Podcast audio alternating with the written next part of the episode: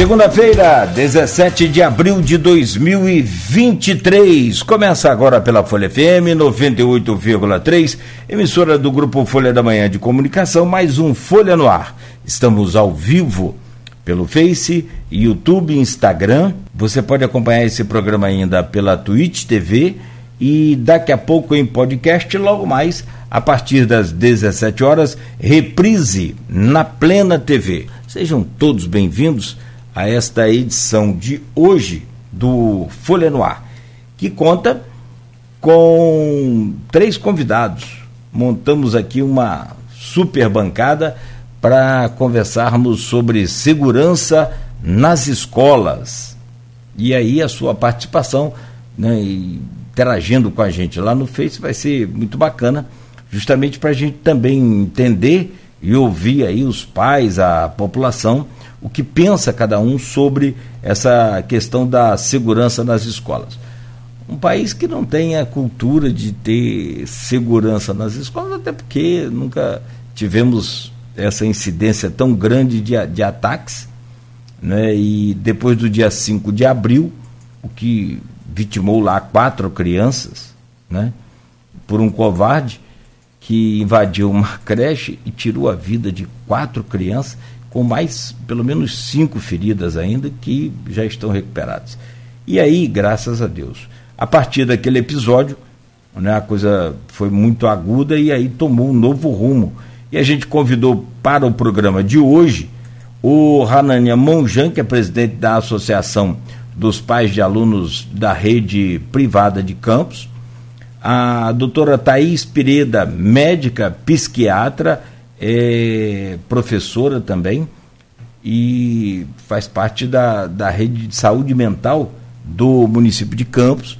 E ainda o comandante Wellington Levino, ele é comandante da Guarda Civil Municipal de Campos, já está chegando, daqui a pouco estará né, completando aqui essa bancada para a gente falar sobre essa segurança nas escolas qual o rumo a partir de hoje? Uma coisa é certa, não será mais como antes do dia 5 de abril. Então, é, agora, que rumo tomar? Que forma promover segurança num ambiente é, é, que é sempre muito é, tido como um local né, seguro para os filhos, ou pelo menos até né, é, parte dessa, dessa jornada é, era seguro para as crianças. E agora, como é que promove segurança? Através de um país que não tem essa cultura de ter também nem os ataques, né? E não ter, naturalmente, uma orientação de segurança. E promover um ambiente é, seguro, mas mantendo a tranquilidade para os alunos sem interferir no cotidiano deles. Como é que é? E também para os profissionais da educação, como de uma forma em geral. A gente fala profissionais da educação, a gente logo pensa em professor, mas você tem todo um quadro que dá suporte ali aos professores e que se não é esse quadro, que se não são esses profissionais, naturalmente você não tem como dar aula, né?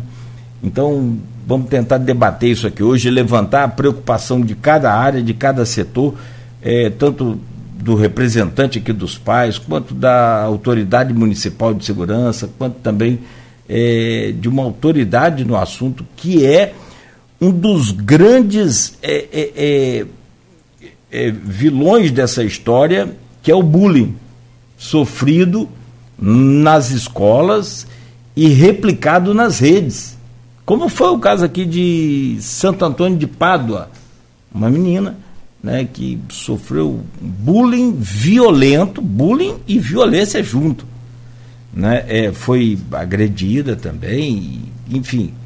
É, o que fazer por parte é, da, da, da saúde mental para tentar evitar, para tentar. Porque é muito difícil evitar, mas pelo menos você ir acompanhando o histórico de cada aluno, você já tem um perfil traçado. E por isso a gente vai conversar com a doutora Thaís Pereda. Ela é médica psiquiatra, é professora também, é da rede de saúde mental e a gente vai desenrolar esse assunto a partir de agora. Só que, rapidamente, uma passada pelas manchetes, tanto do jornal quanto do portal folha1.com.br, no oferecimento de Proteus, eh, serviços de saúde medicina ocupacional, qualidade certificada ISO 9001-2015, Unimed Campos, cuidar de você. Esse é o plano. Laboratórios Plínio Bacelar e vacina Plínio Bacelar, cuidando bem de tudo que te faz bem. No jornal Folha da Manhã de hoje, que circula ainda nas bancas, nas casas dos assinantes, capa do jornal, aliás, é destaque aqui na capa do jornal Folha da Manhã: mobilização por segurança em escolas e combate a fake news. Nesta semana, uma réplica de arma foi apreendida com seis adolescentes em escola municipal foi na semana passada. E houve também uma apreensão de um aluno com facão, com machado e com um coquetel molotov, também aí numa escola particular, em Barus. Que situação! É, a gente vai abordar esse assunto aqui hoje, como já falamos, e está aqui na capa do jornal também. Com adolescentes, réplica de arma foi apreendida em escola porque tem também aqueles, aqueles joguinhos aí de, de, de simulação de guerra, né? De... Vários tipos de simulação de assalto, simulação de tudo. Ah, não, mas aqueles que aqui na, na, na, na vida real. É, ah, Airsoft? Airsoft. Ah, tem aquela bolinha que mancha e tal. E que é muito legal, é uma brincadeira extremamente legal, mas é. A ah. gente saiba que é uma brincadeira, né? É. O pessoal entende que não leva isso para a realidade, é uma brincadeira, né? É um, é um esporte que tem várias regras, Sim. só que varia com os grupos, né? Eu tenho amigos que participam e que dizem que tem grupos que, assim, não levam a, né, a, a sério as regras é, que tem que ter coisas básicas, como, por exemplo, o pino da arma. Uhum. Tem que sinalizar que é uma arma, não é uma arma de verdade. Sim, sim, meu filho tem. É um ele, simulacro, né? Isso. É um simulacro e tem um, um o pino que ela está falando. Vermelho, a pontinha vermelha. É, laranja ou vermelho, enfim, é. é bem chamativo. De Isso. longe você vê que a arma já é de brinquedo. É muito comum. Quer polícia, dizer, é muito comum a polícia apreender é, é, é, situações em que o está se portando simulacro sem esse pino na, na tentativa de assalto e tal. É, porque quem pratica sabe que é muito rígido. Quem, pra, quem participa dos grupos, ele tem um treinamento para você entrar. Até você entrar nesse grupo, sim, sim. você passa por várias etapas mas em muitos isso é negligenciado. Então também olhar para isso e né, se é, fazer necessário a fiscalização. Né? Bom, é nesse, nesse clima que a gente vai tentar discutir e debater aqui hoje, agora já contando com a presença do comandante Levino, por favor, Levino, fique à vontade aqui, sente aqui na, na bancada conosco, é, para a gente começar esse, esse bate-papo, esse debate aqui hoje sobre segurança nas escolas. Que caminho tomar, que rumo tomar a partir de agora? A partir de 5 de abril, a educação no Brasil teve que tomar um novo rumo com relação à segurança nas escolas. E a grande questão hoje é, o grande debate é como promover segurança no ambiente escolar é com é, segurança privada, é com a Guarda Civil, é com a Polícia Militar, é com homens armados dentro de uma creche. Qual, qual, é a solução? Aumentar o muro, colocar câmeras. Mas você não tem uma pessoa num, num, em atividade acompanhando as imagens em tempo real. Para que servem as câmeras então? Seria só para uma investigação criminal posterior. posterior a um. Mas o ato em si né, não não está sendo é, é, é, evitado pelas câmeras. Se, se tem uma central de circuito de TV, né, de imagens, mas se não tem uma pessoa lá e uma equipe de segurança no colégio, para que servem essas câmeras? É, enfim, está se pensando em muita coisa e a gente então, né, graças a Deus e aos amigos, a gente conseguiu reunir essa bancada aqui importante para justamente debater. Primeiro, eu quero trazer o bom dia da Thaís, que aí quebra esse negócio de ordem alfabética, evidentemente. Thaís Pireda é médica psiquiatra, é professora da Faculdade Redentor, né, Thaís, Isso, que você falava, e faz parte também é, da rede municipal de campos de saúde mental, junto com a doutora Lana, que infelizmente a mãezinha dela é, é, pegou Covid, né, está internada e não pôde estar conosco hoje. Já falou, Cláudia, eu vou mandar uma pessoa muito melhor do que eu, que é a doutora Thais. Lana Generosa. Thais, bom dia, bem-vinda. Bom dia, obrigada. Muito obrigado pela sua presença. Obrigada. Vamos criar aqui esse ambiente para discutir essa questão da, da segurança. Meu caro Ranânia Monjan, aí eu vou pela ordem alfabética aqui. É, bom dia, mais uma vez, um prazer recebê-lo sempre aqui no, no, no, programa. Oi, Cláudio, bom dia. Bom dia, comandante Levino, doutora Thaís, Beto, que está aqui, né, atrás das carrapetas, aos nossos ouvintes. E vamos conversar, vamos ver se a gente consegue trazer um pouco mais de luz nesse momento para todo mundo ter um pouco mais de calma, né? É, é, isso, eu acho que o, o, maior recado que a gente pode tentar traduz, é, transmitir hoje é isso. Essa questão. Eu sou avô de criança em creche, né? mas o, o Beto, por exemplo, tem filhos ainda, é, jovens, naquela idade, no, no, no né? no, no calor da, da, dessa idade aí, justamente. Já teve inclusive reunião que ele passava aqui numa escola estadual sobre essa questão de segurança. E ninguém melhor do que o comandante Levino, que tem participado e tem hoje a Guarda Civil, tem vários braços ali voltados para a segurança nas escolas. Um deles é a, a Ronda, né, pela Guarda Civil também nas escolas. Comandante Levino, obrigado pela presença. Senhor é sempre bem-vindo aqui a essa casa. Bom dia. É, bom dia, bom dia, doutora, bom dia, professor, bom dia a todos, ouvintes. É, é uma honra e satisfação estar aqui mais uma vez. Sempre que precisar, pode contar com a Guarda Civil Municipal. Perfeito. Aliás, é capa do jornal Folha da Manhã, de sábado, e está hoje aqui a gente trazendo essa manchete: mobilização por segurança em escolas e combate a fake news. Foi na semana passada algumas ocorrências em campos e né, a, a Guarda Civil Municipal, junto da OAB, junto das escolas, né, também se reuniram para justamente buscar caminhos. Após esse covarde ataque em uma creche, no cantinho Bom Pastor, o nome da creche, que fica na Rua dos Caçadores, no bairro Velha, em Blumenau, no último dia 5.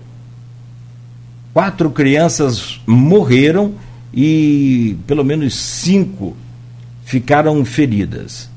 Uma coisa eu acredito que eu posso afirmar, e eu conversava com o Hanan, até com a doutora Thais antes, é que tenho antes do dia 5 de abril alguns casos registrados no Brasil. Isso não é uma questão só brasileira, isso é no mundo todo, mas agora mais forte no Brasil.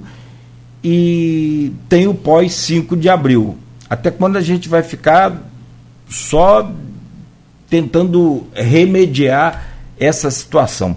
Eu, eu acho que vale um, o tema vale para todos os três, cada um na sua área, cada um dentro daquilo que o Hanania, como representante dos pais, tem a, a, a versão dos pais e também o olhar dos pais sobre o assunto. O comandante Wellington é a solução imediata, né? E a doutora Thais vai falar principalmente sobre essa questão, claro, evidente, mas qualquer sugestão na área de segurança também é bem-vinda, evidente, e sobre essa questão é, é, psicológica. E aí, mais para frente, a gente vai entrar nessa, nessa situação. Eu vou começar aqui com o Hanania, trazendo um pouco dessa demanda e da preocupação dos pais hoje, que, na, na verdade, é, é, o ambiente particular privado, ele é talvez mais fácil de ser resolvido, menos burocrático por conta de, de, de lei uhum. e por conta de ser privado, claro. Aí você quebra um monte de, de etapas que o governo municipal tem que cumprir.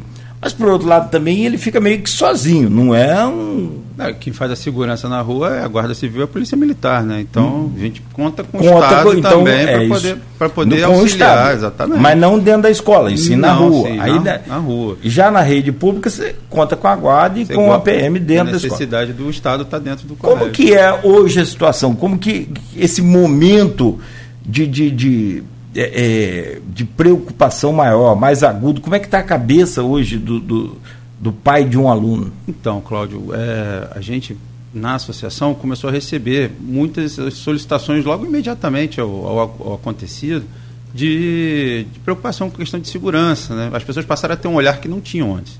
E foi um evento muito marcante. Por conta disso, é, todos os membros da associação passaram a contribuir e a gente tentou dentro da associação, levar a contribuição para cada escola onde os, onde os membros têm seu, seus filhos matriculados. O que a gente percebeu foi o seguinte: no primeiro momento houve uma histeria. Né? Até as crianças, crianças mais velhas, acima dos 13 anos, que já têm lá seu celular, sua, sua rede social, começaram a receber também notícias falsas que de possíveis ataques. Isso até gerou acionamento da, das forças de segurança em alguns locais. Mas se percebeu que era nada mais do que fake news. E isso dificulta muito é, de qualquer, qualquer, tipo de tentativa de apaziguar, trazer tranquilidade no momento, que as pessoas se deixam levar por aquilo que está acontecendo, porque estão mexendo com a coisa mais importante que um pai e uma mãe têm, né? que são os seus filhos. Então a segurança deles sempre passou a ser primordial. É, passado esse primeiro momento, a gente conseguiu conversando com, com os colégios, verificar que todos eles estavam implementando medidas imediatas de segurança. A maioria deles contratou um, um segurança é, de guarda patrimonial, alguma, um segurança privado, né, para colocar ali na porta no momento de entrada, saída, para dar mais segurança. O que, o que a gente percebeu é que ter sensação de segurança era muito importante para os pais naquele momento. Então, todos os colégios passaram praticamente a adotar algum tipo de medida. E, segundo passo, seria verificação, através de profissionais é, especializados, que medidas físicas de segurança poderiam ser tomadas em cada colégio. Como você falou, aumentar muro, colocar concertina, fazer é, dificultar o acesso ao, ao interior das escolas, então, limitar, verificar quem está chegando, quem está entrando, limitar o número de pessoas que entram, porque é muito comum na entrada e saída de colégio aquela confusão, né? A Guarda Municipal pode até falar melhor sobre o trânsito que fica né, em várias, várias partes da cidade. E, e aí isso já começou a trazer um pouco mais de sensação de segurança. E aí a gente começou a perceber que aquele quadro histérico naquele primeiro momento, de muitas notícias falsas rolando, começou a diminuir. E isso permitiu né, que os colégios conseguissem focar eh, naquilo que de fato eles conseguem fazer de imediato. Então, cada um está tomando a sua medida interna, porque sabe de suas próprias necessidades, no sentido de trazer mais segurança.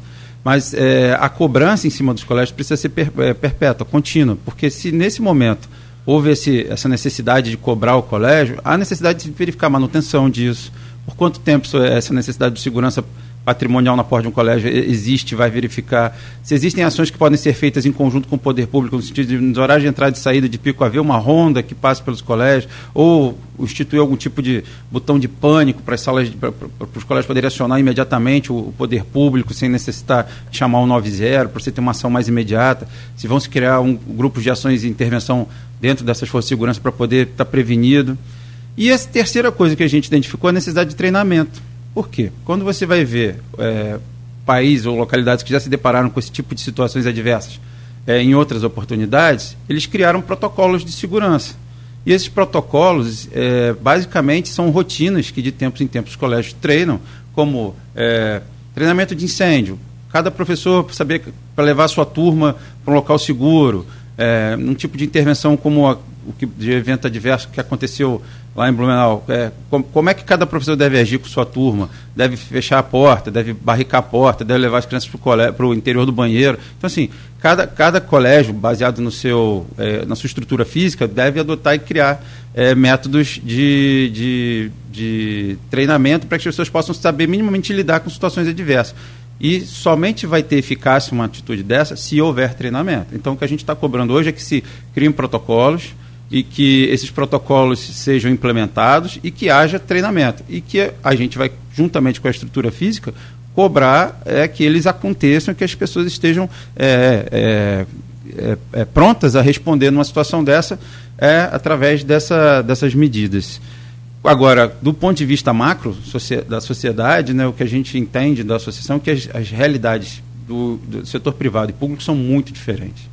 É, nós temos associados que são professores da rede pública e privada e o que eles relatam é que em determinadas é, áreas, colégios que têm muito perto de áreas conflagradas e tal, você tem realidades que esses alunos passam no dia a dia que ninguém imagina, que é ter um traficante armado na, né, na porta da casa dele. Então, assim, há necessidade de intervenções entendo, diferentes.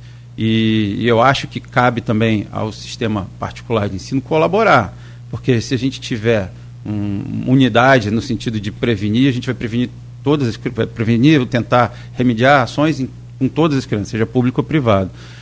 E por fim, né, do que a gente percebeu, a última coisa que tem que ser monitorado o tempo todo é o que o Cláudio tá, já colocou, a doutora Thais também, a questão do bullying.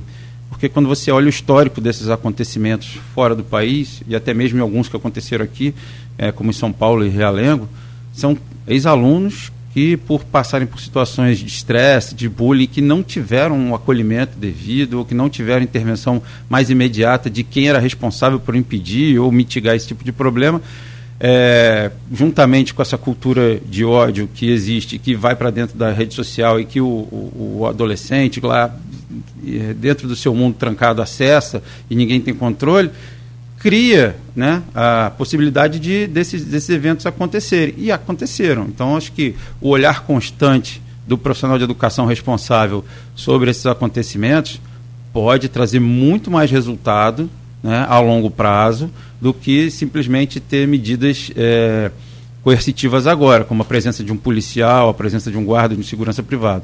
Então, acho que a gente tem que caminhar junto né, e procurar trazer tranquilidade nesse momento para as pessoas entenderem que, é, passado o furacão, a gente tem que olhar para a educação de uma maneira mais ampla, complexa, né? permitindo que seja a escola seja um, um local seguro, mas que, de toda maneira, é, ela é seguro na, na, na, sua essência, mas que a função do colégio é ensinar, é trazer conhecimento, e não, e não simplesmente transformar aquilo numa espécie de presídio onde a gente coloca as crianças lá dentro e espera passar o turno e sai, sai para a rua, entendeu?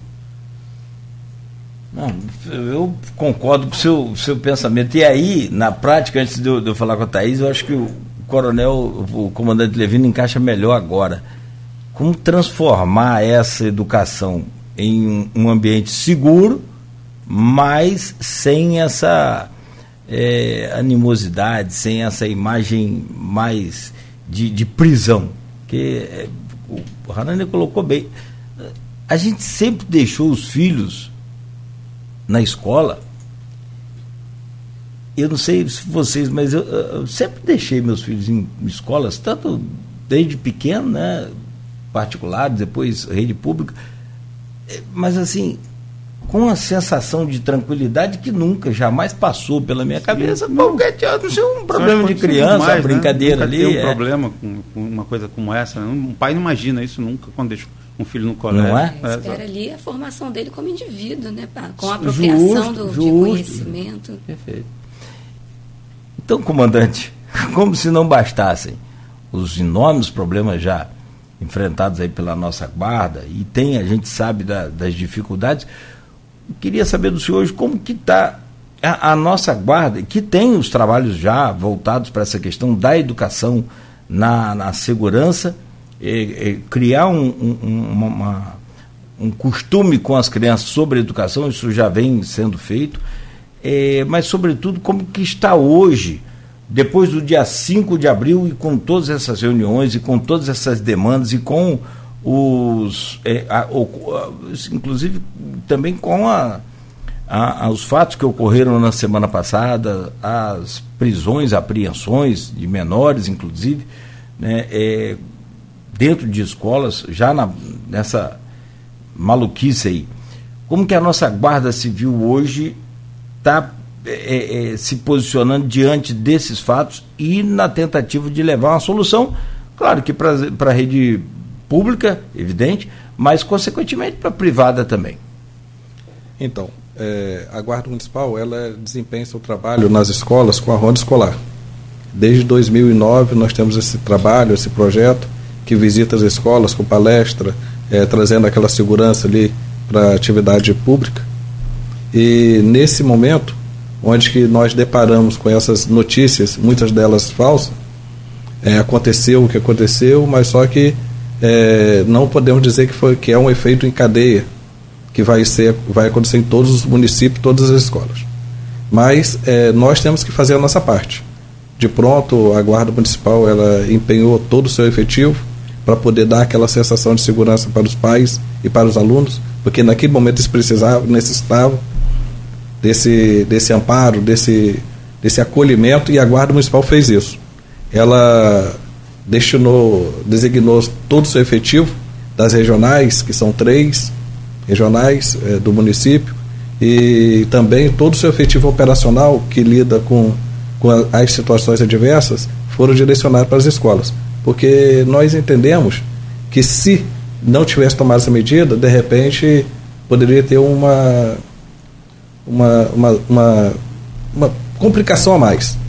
Então a Guarda Municipal ela é, destinou seu efetivo, até hoje está, porque nós temos que garantir essa, essa sensação de segurança estamos fazendo projetos para elaborar como o poder público ele é mais lento do que o privado. O privado a gente amanhã contrata uma empresa.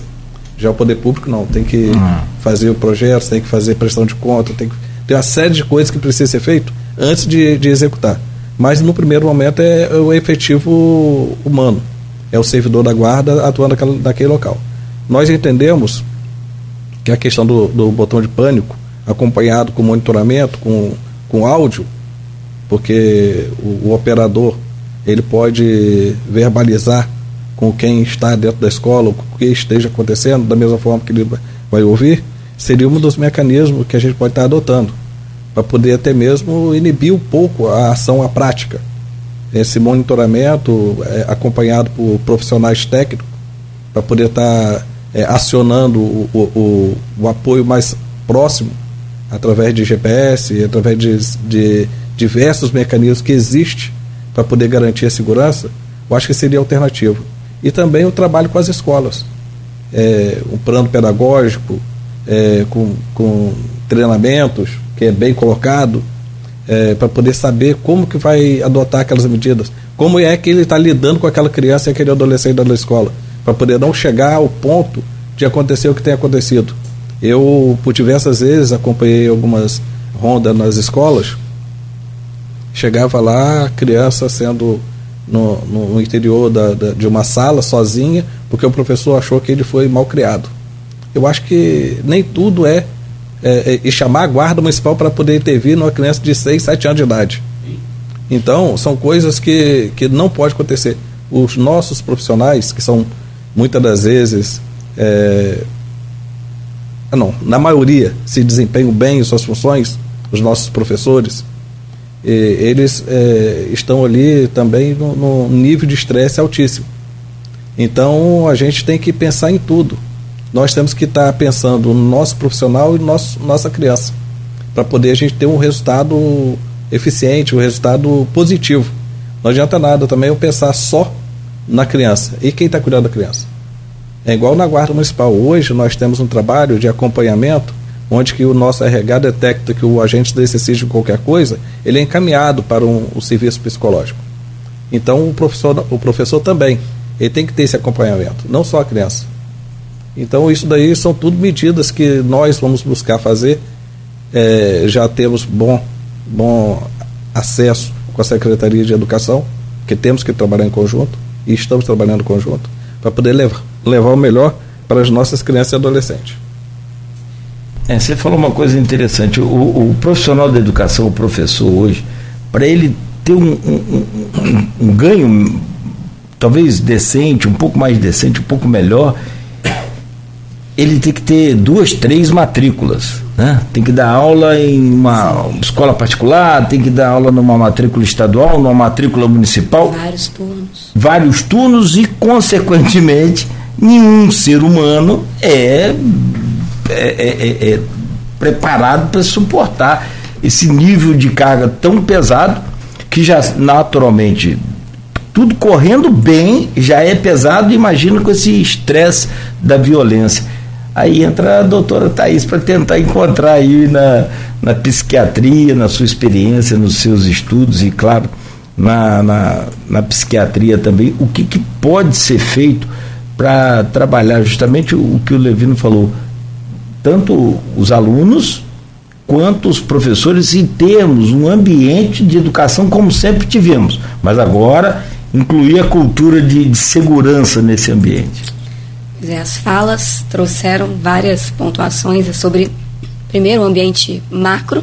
A gente tem que pensar toda a questão individual, toda a psicologia individual também é uma psicologia social. A gente tem que entender esse coletivo. A questão dos, dos professores é aguarda ser chamada para precisar ali chegar junto com uma criança de seis anos na escola. Então, como que nós temos dentro do ambiente escolar os professores adoecidos, né? E, e temos eventos anteriores que aconteceram, é, já sabemos, né, o bullying é uma realidade na escola. Então, tem, né, quem nega seu passado está fadado a, a revivê-lo.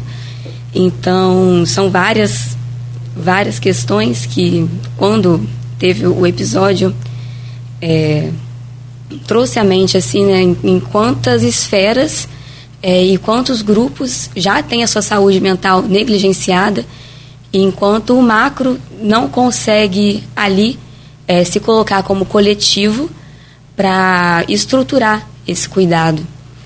É, em relação às crianças, né, é, quando a criança nasce, a primeira estrutura que ela é apresentada é a família. Então, ela tem ali a base familiar, que a gente parte do pressuposto em que essa base familiar precisa também para se estruturar a educação. É, e essas bases antecedem outras.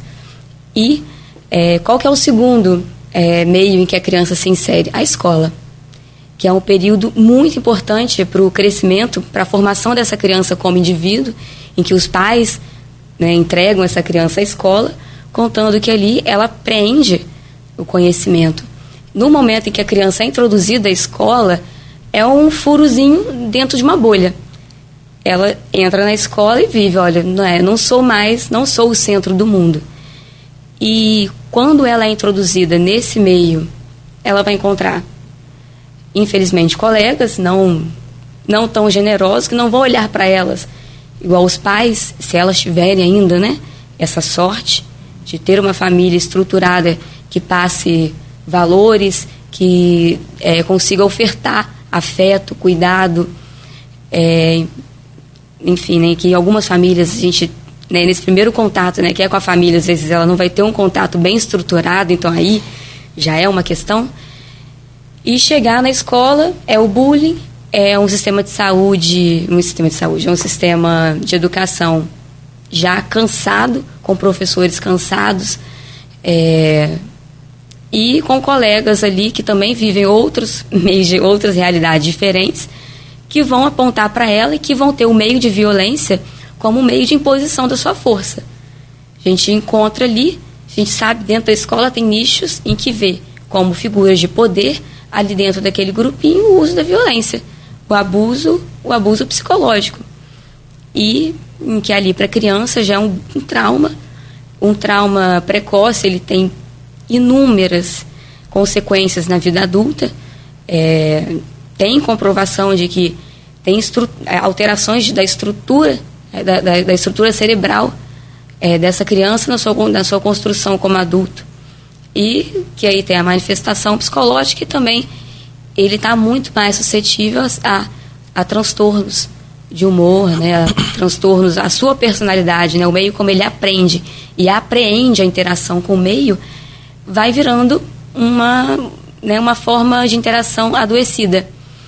Então aí a gente vê o conceito de saúde, quanto ele é complexo na formação do indivíduo dentro do macro.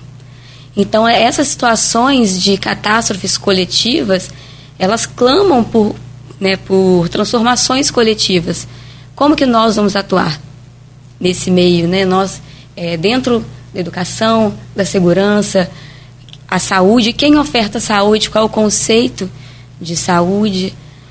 É, eu lembro que quando teve a minha, acho que a primeira vez que me deu um estalo, assim, eu, é, eu ainda era aluna fazendo é, o cursinho de, é, de, de pré-vestibular, quando teve o evento de Realengo. A professora de história, ela, a gente teve a aula dela e ela contou muito emocionada. Hoje eu olho para ela, eu, eu, lembro que no dia eu olhei, nossa, assim, ela está sentindo, era, era um, é um ambiente escolar, eram adolescentes. Mas hoje eu, eu lembro dessa cena, eu vejo ela, professora, chorando é, como mãe, porque de, uma mãe que deixa um filho numa escola, chorando como professora, porque está dentro desse meio adoecido, desse meio que é hostilizado. Eu atendo professores que são agredidos por crianças e agredidas por pais é, são que são hostilizados e adoecem.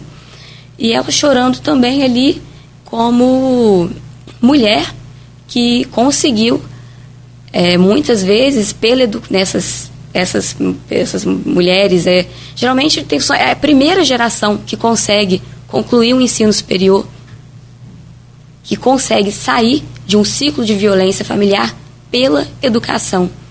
Então, quantas coisas são feridas, são negadas a criança quanto o futuro um evento desse.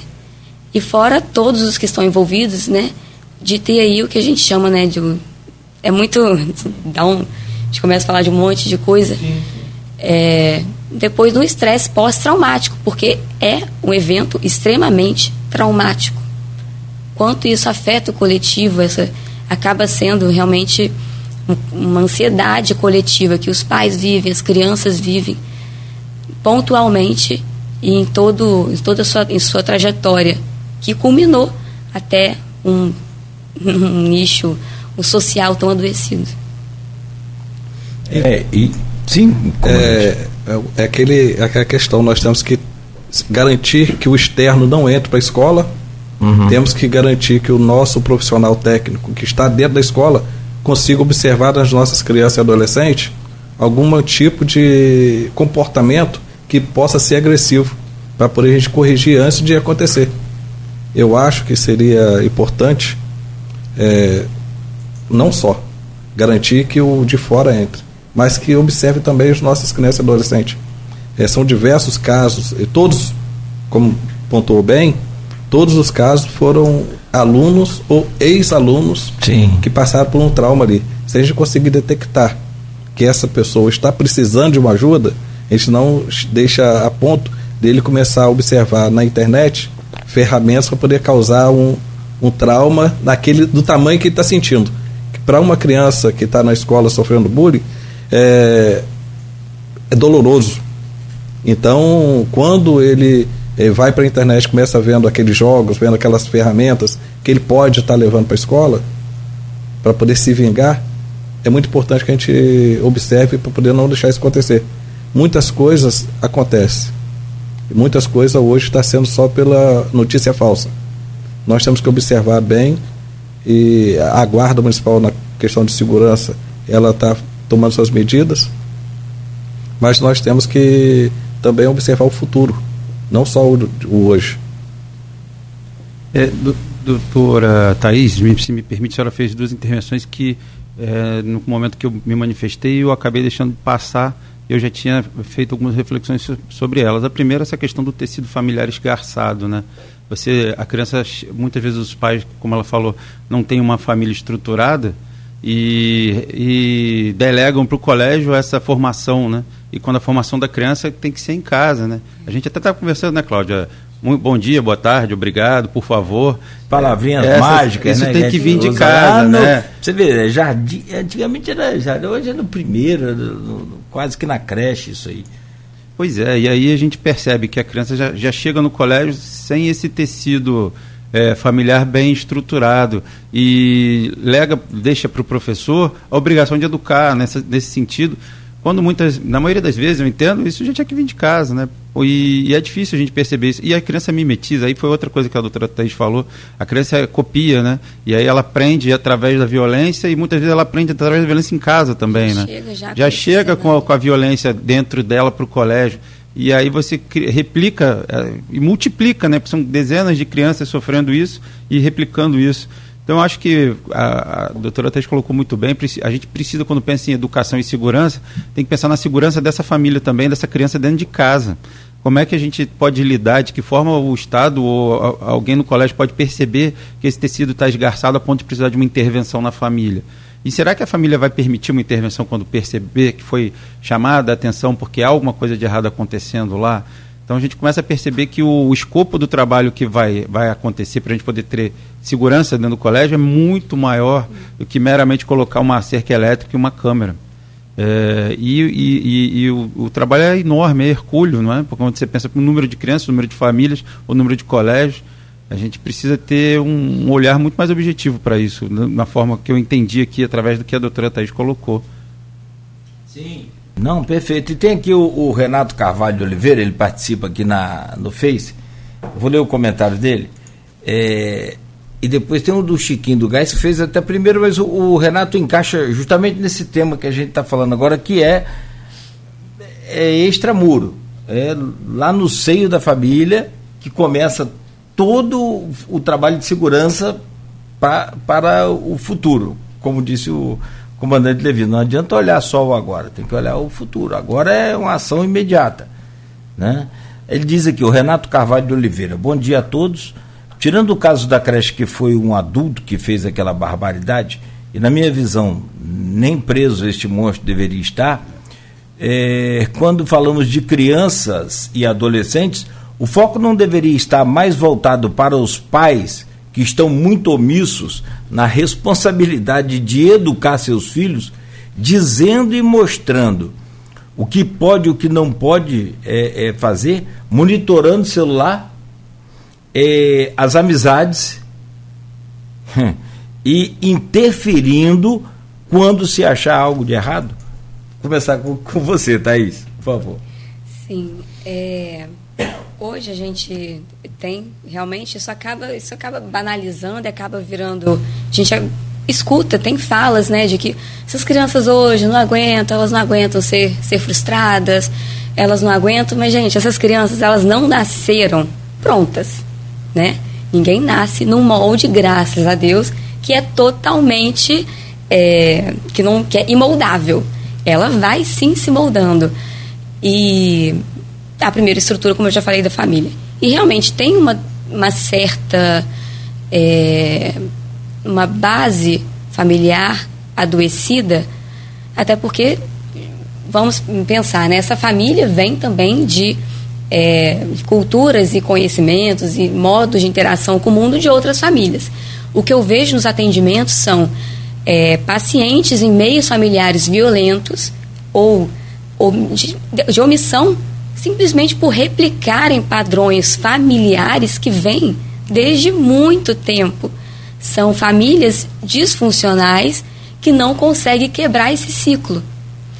É, a gente tem hoje, o tudo é muito corrido, é, a criança fica assim muito tempo. Hoje a gente tem um problema né, sobre o, o quanto tempo a criança fica exposta ao celular, isso é, um, é um vício acaba que hoje a psiquiatria ela coloca o olhar sobre isso, sobre o quanto a criança está exposta e acaba tendo seu desenvolvimento é, afetado pela exposição é, aos eletrônicos.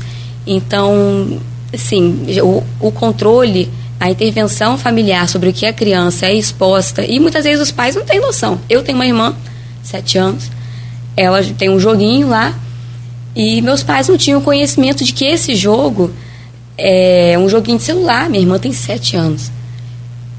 É uma, várias pessoas podem jogar e elas jogam e tem os é, o, tem aquele avatar, né? Tem um personagem e que esses personagens eles podem dizer coisas. Tem gente de tudo que é idade uhum.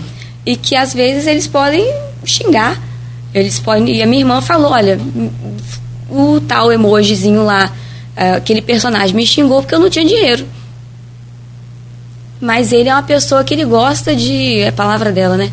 Gosta de humilhar os mais humildes, que ela a gente não coloca dinheiro para ela ali no ela jogar esse joguinho. É, e eu já tinha meio, eu já tinha falado para meus pais que, olha, eu já escutei falar desse jogo. Então a gente foi foi cortando. Então o que é um jogo inocente só porque é tido como um jogo infantil, meus pais, olha, na, na minha família, meus pais são pessoas né, com, tem, se a gente for pensar, né, sobre base de estudo, é uma família que eu recebi amor, recebi noções de moral, mas ali eles não tinham noção do que era aquele jogo. Então, realmente, assim, hoje, para ser pai, a gente precisa. É, até muitas vezes eu falo com os adolescentes: olha, felizmente, papai e a mamãe da gente, não. Eles, a gente não nasceu com uma bula. Então, eles vão aprendendo a ser, a ser pai e mãe. Hoje, aprender a ser pai e mãe abrange também um determinado conhecimento tecnológico e um conhecimento também sobre aplicativos, sobre jogos, onde estão sendo expostos e até aquele joguinho, até onde aquele joguinho é um joguinho individual, hoje não tem mais. Tipo, aquele joguinho Mario Bros que a gente jogava, que era a gente ali, controle remoto, era, era né, a gente pegava a manete e jogava. O máximo de interação era a quantidade de manetezinha que podia caber no joguinho. Hoje não, é o virtual, é um mundo ali. E que falas, ele pode se expor por fala, por gestos, inclusive, o emoji fez o, o, o, né, o personagemzinho lá, fez um gesto com o dedo. Que a minha irmã falou, deu o dedo tal. Aí Olha o que... um absurdo. É. É. Aí eu pergunto a vocês, como é, os pais eram felizes e não sabiam, né? Os nossos pais, no caso aí. Tem então, que ter um curso. É, e aí, eu, não adianta você falar que quer ser pai hoje e falar assim, ah, não tô, tô nem aí para esse lance de internet. Porque a tendência é só piorar, por melhorar por um lado, que é a famosa IA, né, a internet, a inteligência, a, a inteligência artificial. Obrigado. Uhum. E, e aí vem essa questão. Para você, Hanan, depois eu, eu vou perguntar para o Levino também se a guarda faz algum trabalho com os pais, porque tem um, um, um grande um grande dilema agora. Se, imagina, nós passamos a vida toda querendo o quê? Interação com os pais nas redes escolares, nas escolas é a família na escola. Tem vários pro programas assim, inclusive. Hoje os pais não podem entrar na escola. Hoje, hoje. Segunda-feira, dia 17. Claro que daqui a um tempo a coisa vai acalmar, né? Se você liberar a entrada como era até semana, até o dia 5, por exemplo, né? E o pai ele vai na secretaria resolver um problema, é dar uma passadinha para ver como é que está meu filho, que acabou de deixar lá. Uhum. Verdade. Assim, depois eu, eu vou chegar no senhor, mas eu, eu, primeiro no, no Hanane, pegando esse gancho da doutora Thais, como é que é essa situação invertida hoje? A, a, os pais hoje precisam é, ter um, um, uma nova atenção com os filhos e também evitar de entrar nas escolas. Como é que essa você recebe essa, essa, essa mudança? É, alguns colégios né, com, com os quais a gente mantém um contato mais próximo já, já mudaram essa, essa, essa relação. Né? O pai hoje que quiser ir ao colégio para resolver alguma coisa, ele vai ligar, tem que agendar um, um horário que não vai poder ser o horário de entrada ou saída dos turnos, justamente para diminuir o fluxo de pessoas no interior do colégio. É, e, e, não vai ter acesso às salas de aula, ao, espaço de aula, porque agora esse espaço de aula tem que ser preservado da entrada de agentes externos, justamente por conta da questão de segurança. Então já vem adotando, eh, esses colégios imediatamente, como medida de segurança para dar uma satisfação aos pais, já passaram a adotar essas medidas de controle. É, é chato que você diminui a interação, é, mas no momento é uma medida de controle que você vai ter que adotar. O que, é, na, de outro ponto de vista, pode gerar outras oportunidades. É aquela tal história né, do limão fazer uma limonada é, você começa a pensar que você precisa fazer uma interação mais coletiva dos pais e dos filhos. Então, talvez um dia de interação coletiva. Né? A gente tem colégio na rede que, particular que, por exemplo, promove o Family Day. E aí você tem um dia em que os pais e os filhos vão praticar esportes em determinada área, né? ou de uso coletivo, ou privado, enfim, mas estão lá naquele dia, um dia de interação diferente. É uma interação é, lúdica, né? com com brinquedos, com jogos, onde tem os profissionais do colégio, tem, tem as crianças e tem, e tem também é, os pais presentes. Então você consegue ter uma, uma, visão do desenvolvimento do seu filho enquanto é, parte de um coletivo. Você consegue com, com isso verificar é, de que forma o colégio está passando ou observando é, como as crianças têm que se comportar. E você tem essa visão ali nesse dia. Você não consegue ter essa visão, até porque você não teria essa visão dentro do colégio no momento que ah, vou dar uma passadinha lá para ver como está meu filho na sala de aula. Você simplesmente vê aquele momento. Ia ter só uma, uma fotografia, né? um, um instante, um, um, uma visão muito focada. Então, acho que pensar é, de forma mais ampla na relação pais e, e, colégio, tem que ser objeto de observação por parte de, de, das escolas hoje. Eu sei que no talvez no, no plano é, público isso possa um, trazer um pouco mais de dificuldade, enfim, mas é cada vez mais relevante que o pai esteja envolvido com o colégio, para primeiro para entender se há demandas ali que precisam ser tratadas é, pelos pais, porque muitas vezes é, é observação de determinados é, é, é observação de determinados é, não é movimentos, mas é, situações dentro do colégio que você de forma coletiva conversa com todos os pais e o colégio pode mudar. por exemplo, uma professora que não está tendo um rendimento que os pais esperam por por qualquer outra questão, você pode levar a direção, a direção vai ter um outro, um outro olhar, e aí vai perceber se a professora precisa de um auxílio né, de, é, psicológico, se a professora precisa de é, um, um, até mesmo um auxiliar dentro de sala de aula. Hoje em dia isso é uma realidade, que são as crianças que são portadoras de transtorno de espectro autista, né, e elas passam a ter direito a um, um, um acompanhamento é, exclusivo dentro do colégio e tal. Então muitas, a gente precisa que esses profissionais do colégio estejam treinados para acompanhar essas crianças, essas crianças têm que ter um olhar diferente, mais acurado por parte do colégio. Os pais dessa criança precisam ter um envolvimento muito maior com o colégio. Então, a, a gente passa a entender que as especificidades de cada um né, demandam observações individuais dentro de um plano coletivo. E isso reflete muito no trabalho do professor. É ele que está ali no dia a dia. Então, isso é uma. Quando a gente está falando da segurança a longo prazo, né, é isso, esse tipo de observação e cuidado individual vai trazer segurança para o coletivo a longo prazo. Essa criança não vai ser vítima de bullying, ou se for, alguma providência vai poder ser tomada de forma mais imediata.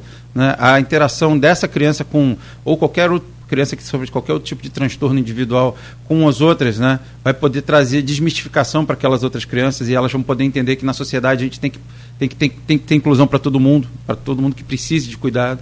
E, e eu acho que essas intervenções vão fazer com que o colégio se torne um ambiente seguro a longo prazo né, com essa observação do cuidado individual e da interação né, que os pais têm que ter é, com, com a sala de aula, com, mas nunca né, com essa interação, como no, o, o Cláudio colocou, direto indo lá, dar uma olhada. Se você agenda seu, a sua entrada, você diminui o, o, fluxo de pessoas na entrada do colégio, nos fluxos de entrada e saída, e você consegue trazer uma segurança, e aí é segurança macro, externa, daquele momento, para a gente poder controlar quem tem acesso ao, ao interior do colégio ou não. Seguindo nessa esteira aí de futuro, que o senhor comentou, comandante, é, mais cedo, é, tem um, e também no que o, Hanania falou agora, sobre a estrutura da, da, do colégio, da escola. Você sabe que teve um professor em Santa Catarina, no outro, no outro dia, não levou uma semana, no outro dia, após o atentado à, à creche, que vitimou aquelas quatro crianças, ele chegou na sala de aula e falou: os alunos estavam jovens, né, adolescentes, estavam conversando sobre o, o assunto e ele entrou de repente no meio do assunto, entrou na sala de aula e falou: ele deu mole. Aí parou todo mundo, ficou olhando para ele e deu mole. Era para ter matado uns 15 ou 20. Hoje ele foi é preso pela polícia militar. A civil já colocou uma tornozeleira eletrônica nele e ele está afastado da, da sala. É, mas assim, eu só estou relatando esse caso para a gente entender também que tem, por parte do. E teve no mesmo é, é, estado, Santa Catarina, lá a incidência dessa coisa neonazistas, neofascistas, lá o negócio é meio, meio tenso também. Lá não. Existem uns grupos. Existem uns grupos. Né? Teve um pai que foi preso, um menor apreendido de 16 anos, com material é, é, de apologia ao nazismo. Uma bandeira e as fotos do, do Benito Mussolini e do Hitler. E a bandeira ele deu o filho de presente no aniversário de 16 anos. Então, tu só. É, é, é, Isso reflete tra... esse tecido familiar que a doutora estava falando. É. Essa, essa coisa toda. Então, e aí eu, eu, eu vou deixar o, o Levino fechar esse bloco com o seu comentário. E, e a nossa Guarda Civil, na questão. Eu estou colocando isso justamente pegando esses ganchos todos que vocês falaram e acrescentando as informações de fatos que comprovam isso que a doutora falou, que o o Ranania falou também, é justamente sobre essa questão do tecido familiar. Está dilacerado, precisa ser é, todo, todo refeito. Como é que a Guarda Civil Municipal hoje tem agido com os pais? Porque tem casos também que a Guarda tem que ir para atender a segurança né, que está em, em, em xeque lá por conta de um pai. Como é que é isso, o, comandante Levino? Então, a Guarda ela atende também na, nas questões com chamado por parte do, da direção da escola para atender com relação aos pais e também nas nossas palestras é, algumas delas são direcionadas para todo todo público seja os professores alunos e os pais também desses alunos é, existe casos diversos casos que a guarda vai para poder atender chamados para poder intervir com relação aos pais que chegam na escola criando tumulto, querendo oprimir os profissionais e, e a guarda se faz presente nesse local. É uma prática que acontece mais do que a gente esperava que acontecesse. Porque o pai ele tem que confiar na, na unidade escolar para trazer tranquilidade para os profissionais e também para os seus alunos. Quando o pai vai para a unidade para poder falar desaforo para o professor, para a diretora, ou querer criar algum tipo de tumulto, ele muitas das vezes ele não faz nem presente na vida do aluno, ele não sabe o que está acontecendo com a vida do aluno. Que a gente detecta isso daí, que, a, que o pai, aquele que mais barulho faz, muitas das vezes, não são todos os casos, mas muitas das vezes ele não é presente com a vida do, do seu próprio filho. Ele está preocupado em fazer barulho, mas tá, tá tipo aquela carroça, né? Tá vazio. É, ele tenta... Ou seja, não, é, não tem o devido cuidado com o filho, mas quer que, que os outros tenham, né? É, ele tenta tirar é, o foco da falta de responsabilidade, da, da responsabilidade dele para poder transmitir para o outro. É, isso aí, infelizmente, acontece muito. Em diversos casos que a gente atende, que nós atendemos, nós temos é, 152 unidades escolares 80 creches, onde que a Guarda Municipal faz atendimento, através da ronda escolar. É, são muitas unidades para poucos agentes, então é, nós necessitamos, muitas das vezes, dos profissionais que ali atuam, hum. trabalhar de fato em conjunto com a Guarda Municipal, para poder a gente chegar perto do desejado, que o desejado seria um mundo melhor. É, e nós não conseguimos fazer isso daí com é, da noite para o dia e sim com planejamento, com futuro, com é, infelizmente esses momentos difíceis eles são feitos para poder a gente superar e construir coisas melhores. E temos que aproveitar esse momento que nós estamos vivendo para poder mudar um pouco a nossa história com relação às nossas crianças, adolescentes, com nossos profissionais e com os pais de alunos. É, infelizmente, o, o, a Nana falou bem. É do limão a gente tem que fazer uma, uma limonada. Eu vou deixar uma pergunta aqui para vocês, mas eu vou pedir só a gentileza de não responder agora, eu preciso fazer um intervalo. Mas a pergunta é: é curta e grossa, como diz no, no, no, no popular. É, segurança armado no ambiente escolar. O que, que vocês acham? O que, que vocês pensam? Né? E aí tem aqui o Chiquinho do Gás dando uma uma pincelada aqui nas redes sociais, ele diz ali, ó, bom dia meu amigo, acho que deveria ter uns, uma segurança armada em cada escola. Eu conheço o, o Chiquinho, ele tem filho adolescente já, e, é, maior, mas que também é, estuda, ele mora em, em Goitacazes. Depois a gente faz aí um apanhado melhor aqui nas redes, mas para você que está nos acompanhando, então, vou pedir licença aqui aos senhores, a senhora madame, rapidamente, doutora Thais, ao coronel comandante Levino e também ao Ranânia Monjan.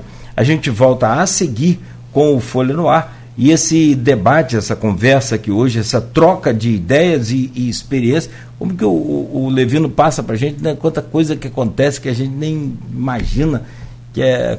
Minha esposa é professora da rede municipal assim, é, é, me conta tudo, o que acontece no, no dia a dia, e, e, é cada coisa estranha que você não consegue entender. Aí você vai pegar os pais, ah, eu, é aquilo que a gente falou, Você vai pesquisar os pais. O pai desse adolescente lá de Santa Catarina, com 16 anos, que fazia apologia ao nazismo e estava colocando o filho para fazer também, porque, porque a doutora falou, está sendo moldado para aquilo, né?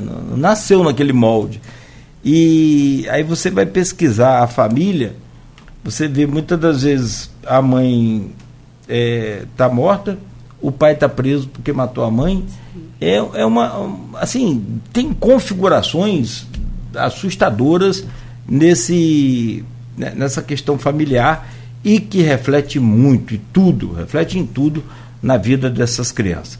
Bom, deixo a pergunta então e a gente vai pegar a impressão de vocês daqui a pouco no próximo bloco. A gente volta com o oferecimento de Proteus, Unimed Campos, Laboratório Plínio Bacelar e Vacina Plínio Bacelar de volta no oferecimento de Proteus, Unimed Campos, Laboratórios Plínio Bacelar e Vacina Plínio Bacelar. Enquanto eu falava a data que eu estava fazendo a condição 12 dias exatos, foi uma segunda-feira, eu estava até pensando, tem o áudio aqui meu lendo aquela notícia, que nos intervalos ao longo do, do programa, é, eu, eu, trabalho até meio-dia, que acaba o Folha no Ar, a gente segue com música e informação. Tem a equipe do jornal que fornece material para a gente muito rico, informação direto lá da redação. Mas tem um, o, eu também tenho a liberdade, a autonomia de estar ligado aqui no que está acontecendo pelo Brasil e pelo mundo, né? E eu estava nesse vai e vem, vai e vem aqui de estúdio e escritório. Quando eu saí do escritório, vim para o estúdio, eu abri o site e estava no G1. A matéria de capa grande ali, assim, destaque é, criminoso invade creche e, e, e, tem, tem várias crianças e quando aquilo assim você já pensa logo na família nos netos tem duas netas uma com três outra com cinco e aí fica aquela coisa meu Deus o que está acontecendo eu, depois eu vou até ouvir porque sinceramente eu passei o que eu estava lendo e o que eu estava sentindo no momento também porque não é fácil não não, não tem essa história de separar, porque eu sou profissional, não tem essa história, não. É, é, é brincadeira. É, isso é tudo mentira. Porque quem fala isso, ou, então não tem coração. O máximo que pode é não ter coração. Não, não, é, não é possível. Empatia, né? É, não empatia. tem empatia, não tem coração. Saber, né, se, se, colocar no lugar do outro, a gente precisa sentir, sofrer um pouquinho, sofrer a dor do outro. É tá fundamental. Doido, é fundamental. Bom, eu deixei aqui para os senhores hoje o um programa falando sobre segurança, exatamente após esse ataque aí. É, porque na verdade eu estava conversando com o Hanania e naqueles em off, né, a gente pode falar o que pensa assim mesmo, sem muita consequência de preocupar, porque a gente está falando com um amigo, não está falando em grupo de WhatsApp. Mas assim, e o que a gente pensa bateu muito certinho, porque é, na verdade, até depois você pode explicar isso para a gente, que a gente pode mudar nosso pensamento. Não tem problema nenhum em admitir mudar minha, minha opinião. É... Por que, que o cara não pula lá o. Não que eu queira que ele pule lugar nenhum. não, não, eu não quero que ele faça nada. Ele vai viver a vida dele, vai arrumar um. Né? É, vai arrumar um trabalho e vai viver a vida dele. Já que ele quer matar os outros, por que, que ele não pula ali no, no 8 BPM? No, é. no, pega um um segundo, batalhão segundo dele. companhia de infantaria aqui, né? É, você chegar um monte de homem grande lá, armado para ele, com a machadinhazinha. E, quer dizer, então para mim ele não passa de um covarde, mas depois a doutora pode explicar isso é, é, é, é assim, é, intrinsecamente né, falando e evidentemente que né, parte da, da psiquiatria também.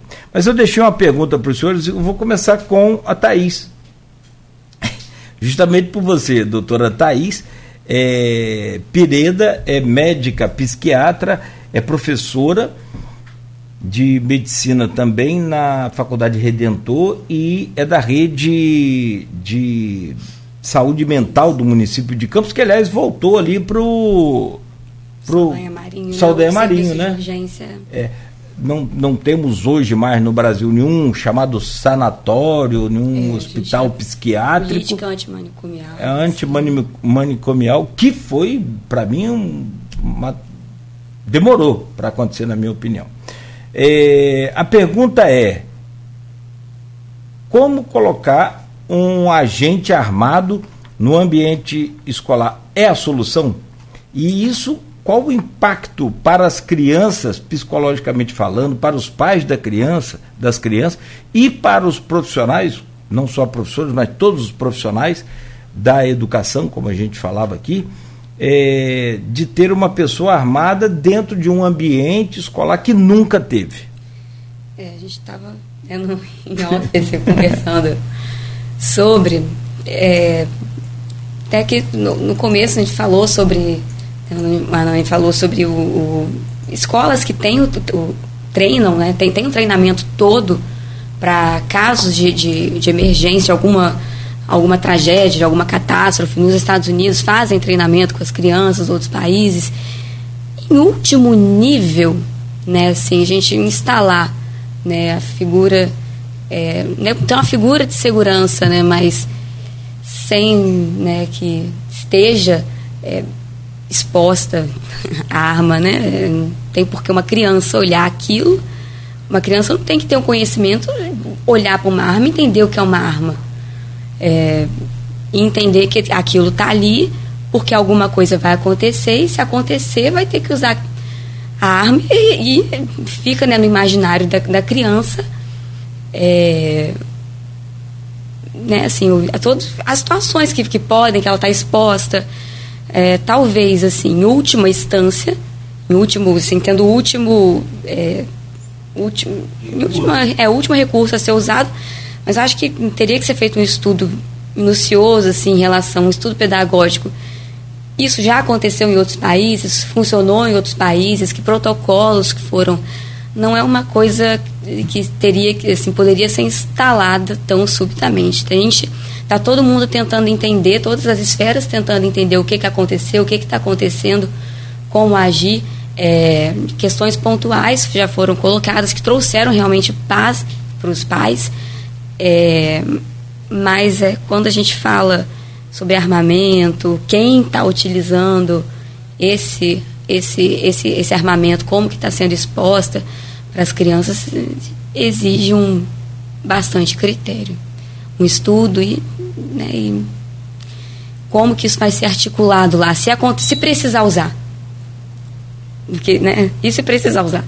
Né, não é só estar tá lá se precisar usar, vai ser, vai ser como? Tá, tá bem estruturado a escola, os professores? Qual o entendimento dos alunos? Os alunos vão ter um entendimento sobre isso? Quem que vai introduzir esse assunto sobre qual o papel da arma ali naquele ambiente de segurança para a criança, um ambiente de diversão, um ambiente de aprendizado. Então são vários várias camadinhas aí que a gente precisa trabalhar com muito cuidado para introduzir esse assunto para a criança. E para os professores também, que estão ali, como é que elas vão agir, como é que elas vão. Né? Até porque os professores estão sendo bombardeados pelos pais, que tem, são. É, eu acho que é um assunto delicado. Comandante Leviano, o que, que o senhor pensa, como comandante da guarda, claro, também aquilo que a gente falou aqui, é como ser humano, você tem aqui a questão da empatia, você tem que colocar né, ter essa, eh, essa sensibilidade de a gente se colocar no lugar da, das outras pessoas. O que, que o senhor pensa sobre essa questão de um agente armado? Aí, aí, no caso, não necessariamente da guarda, que é a pergunta, que aí teria que ter um concurso, contratar guarda, isso é outra, outra fase, mas eh, da figura armada dentro de uma, de uma escola, daquele ambiente de educação. Então, na quinta-feira, passada agora, eu estava participando do, da adesão da ata do Ministério da Justiça com relação à segurança escolar, junto com o ministro da Justiça, Flávio Dino, e o, o governador Castro. E lá foi exposto essas questões da segurança armada na escola. É, foi pontuado que a verba que está sendo destinada, inclusive de maneira histórica, vai ser também para comprar armamento armas, munição e treinamento para os agentes. É muito delicado quando a gente fala em colocar uma segurança armada dentro da unidade escolar. Nós sabemos que para fazer uma intervenção, muitas das vezes precisa ser um servidor armado. Mas nesse momento, dentro da nossa unidade escolar, como que vai ser empregado esse servidor armado. Qual o tipo, como foi pontuado bem aqui pela doutora, como vai ser o, o, a recepção desses profissionais junto a, a, a, ao mundo escolar.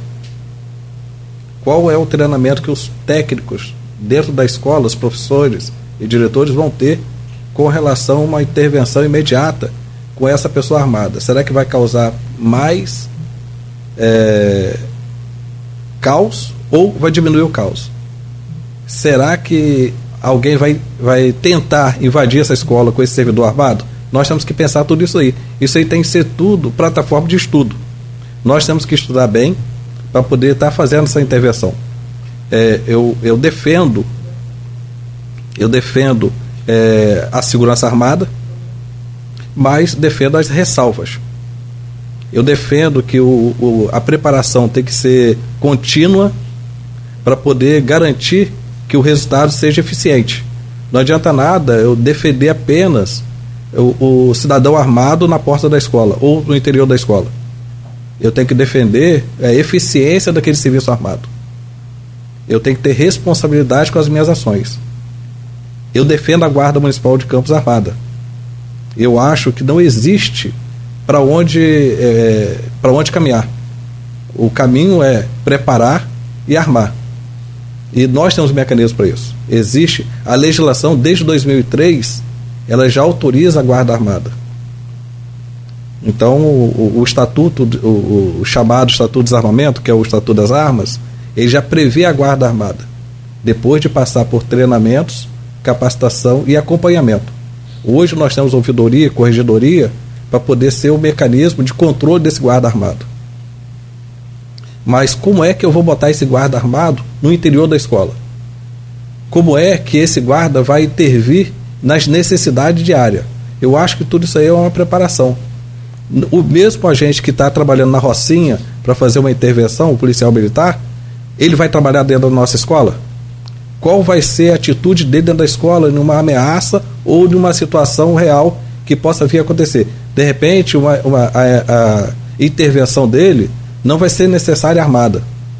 Vai ser uma intervenção de diálogo para poder evitar muitas das vezes vai ter necessidade de estar fazendo uso da arma de fogo. Mas só que o preparo não é o mesmo. O preparo para o agente de uma intervenção armada em um combate contra criminosos de assalto a banco, assalto a loja ou um assalto qualquer, um roubo, ele é diferente de uma intervenção, muitas das vezes, que vai ter que ser feita com os próprios alunos. Então, nós temos que preparar bem esse, esse profissional, esse operador, para ele fazer a intervenção correta, da maneira certa, para poder não trazer mais transtornos e, e criarmos um projeto fracassado. Nós temos que criar um projeto com protocolos para poder ser eficiente e não apenas é, garantir, é, não que a, a, a, segurança armada seja uma falsa sensação de segurança, mas que, que nós possamos garantir que de fato que aquela segurança ali vai ser eficiente para os nossos alunos, para os nossos profissionais e para os pais de alunos também. Eu acho que não tem outro caminho. Nós temos que planejar, são as escalas da segurança pública, são as escalas da, da, da intervenção, o uso progressivo da força, propriamente dito, que vai dizer é, é, em qual ponto que nós vamos utilizar arma de fogo. Eu acho que tudo isso daí é, é, tem que ser bem planejado, bem estudado, para ser empregado de maneira eficiente. Mas com relação à, à guarda municipal nas unidades escolares armada, eu acho que nós temos que caminhar para ter a Guarda Municipal Armada, fazendo a segurança no entorno das escolas, no entorno das escolas, para poder evitar que o externo adentre as escolas. E ter mecanismos para garantir que os nossos alunos não entrem muitas das vezes portando é, arma de fogo dentro da escola, para poder evitar que, tendo uma, uma, uma é, intervenção rápida como é que nós vamos estar fazendo. E, e esse profissional vai estar ao entorno das unidades escolares armado para poder garantir que, que o externo não faça nada daquela unidade. Esse aí é, é o resumo, mais ou menos, daquilo que nós temos planejado, é, é o resumo daquilo que foi dito na quinta-feira, do que pode ser feito. O Ministério da Justiça não é contra a, a, a Guarda Municipal, a Polícia Militar, a empresa de vigilância armada dentro da escola. mas é, tem que ter um plano de atuação para ser feito um planejamento eficiente.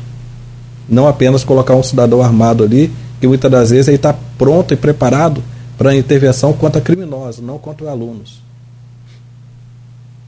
Olha, é uma situação extremamente delicada a doutora já tinha colocado e agora você coloca isso na prática. Se, se a doutora desenhou, o senhor colocou na realidade. É, você, você foi meio que o VAR é. do assunto, tipo assim. Que, é, é, é, o Chiquinho comentou aqui na internet, e ele representa talvez um, uma boa parte da população. Bota um homem armado ali que resolve. E aí a doutora levantou a questão: como é que vai usar a arma no meio daquele monte de criança? E aí eu vou trazer agora. Mas assim, o que foi legal aqui foi a reação, não sei se o senhor percebeu, quando você falou que temos que ter uma guarda armada, isso é um processo, primeiro, treinada para usar a arma, depois armada, e que temos que ter é uma guarda armada na área externa. É ah, foi, foi, unânime aqui, nós três, todo mundo balançou a cabeça. né? assim, é, é, osmose, é instinto, né? É, Balançando né? é concordância. É. Que, e, que não é dentro do ambiente escolar que uma pessoa armada, seja homem ou mulher, o que for, não importa, vai, né, na nossa, pelo menos acho que nós três aqui concordamos com isso, mas sim no externo, para evitar que adentre né, é. lá na creche. Como é que pensa o Ranânia da Associação de Pais de Alunos da, da rede privada? Bom, é, a gente tem que entender que a arma de fogo é um instrumento dissuatório, né? Quando o, o, a pessoa que pretende praticar um ato desse entende que há uma pessoa armada, ele, como a gente viu aqui, ele não pulou o batalhão de polícia, né? É, é. Então é um, é um instrumento de dissuasão. Como instrumento de dissuasão, a função dela acho que é fora do colégio e não dentro né? Porque você vai ter a visibilidade. E aí tem uma outra discussão, né? É melhor ter um segurança na porta do colégio armado, particular, ou com arma escondida, é, paisana, para que ninguém saiba que ele esteja ali. Então, essa é uma discussão também que, que você tem que adentrar. Mas não, não, não adentrando a essa discussão específica, sim sobre a presença de uma pessoa armada no colégio, no primeiro momento, vários colégios particulares contrataram a segurança armada e colocaram na, na, porta dos seus colégios ali como forma de, de dissuadir um eventual evento nesse sentido. É, com a presença de é, segurança armada na porta do colégio, eu, e a maioria dos associados, a gente se posicionou favoravelmente, como instrumento de dissuasão, exatamente para que saiba que ali, como ele não pulou lá no batalhão de polícia, ele também não vai entrar no colégio porque vai encontrar resistência.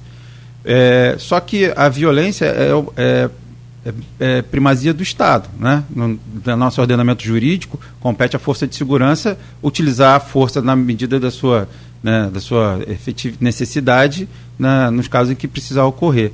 E para isso possa ocorrer de forma efetiva, a gente precisa de efetivo, exatamente. A Guarda Municipal, se a gente tivesse que botar um guarda municipal em cada unidade escolar, são cento e quanto, comandante? Cento e... 152 escolas e 80 creches. Então você está falando de mais de 200 unidades. 232. Imagina o efetivo da Guarda deslocado de 232 homens para essas unidades. Que não são 232 só. Você tem turnos. Exato. Você e tem... retorno, você vai precisar de 600 e... De então, né? Então, temos EJA, temos a, a, o turno da manhã, o turno da tarde, o EJA. Que nós atendemos aí, são, também. São 232. Vamos colocar uma média de, de porque tem 80 creches, vamos colocar 150 vezes 3 com mais 80 da creche. Olha só. Vai, você tem mais de 500 homens por dia e tem a escala. Tem os turnos e tem a escala. Do tipo, tem que ter uma folga, 24 por 12, 12 por. Enfim, Sei como é que é a escala da guarda é, um lá. Três. É por três. É, um por três e ainda tem as, a, os extras que são. Então teria que ter um, dois mil homens para fazer. No mínimo, para essa, pra essa, assim, pra basicamente, essa função, basicamente.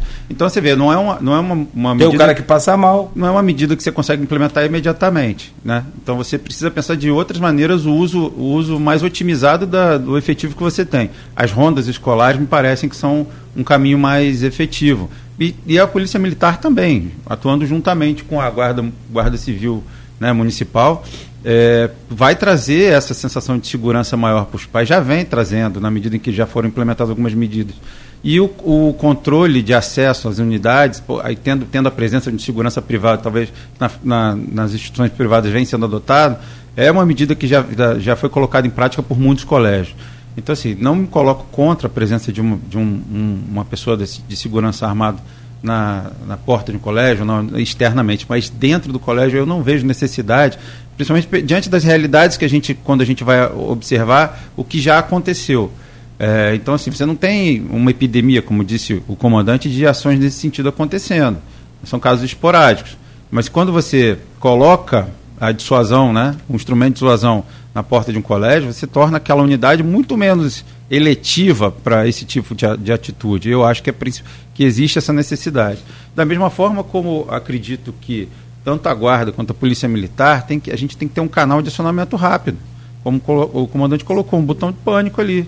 Então você tendo isso e um, um grupo já treinado, como disse o comandante, pronto de pronta intervenção e que sabe como vai atuar num colégio e um colégio treinado para esse tipo de evento, ou seja, sabe quais são os caminhos, os professores sabem o que fazer, sabem para onde levar os alunos, os alunos sabem qual, qual, qual a rota eles devem seguir para uma fuga segura ou é, para uma medida de contenção dentro do colégio, é, é que vai trazer efetividade e segurança que se quer dar. Então, não, veja bem, não se trata de um plano isolado de segurança, o plano é coletivo, público ou privado todo mundo sabendo como atuar e as forças de segurança é, tendo é, prontidão de intervenção da forma mais rápida é, e com bastante treinamento, que a gente está falando de criança numa eventual intervenção dessas forças. A gente coloca assim dentro da, dentro da associação esse pensamento de forma mais efetiva. Mas tem os pais que são contra.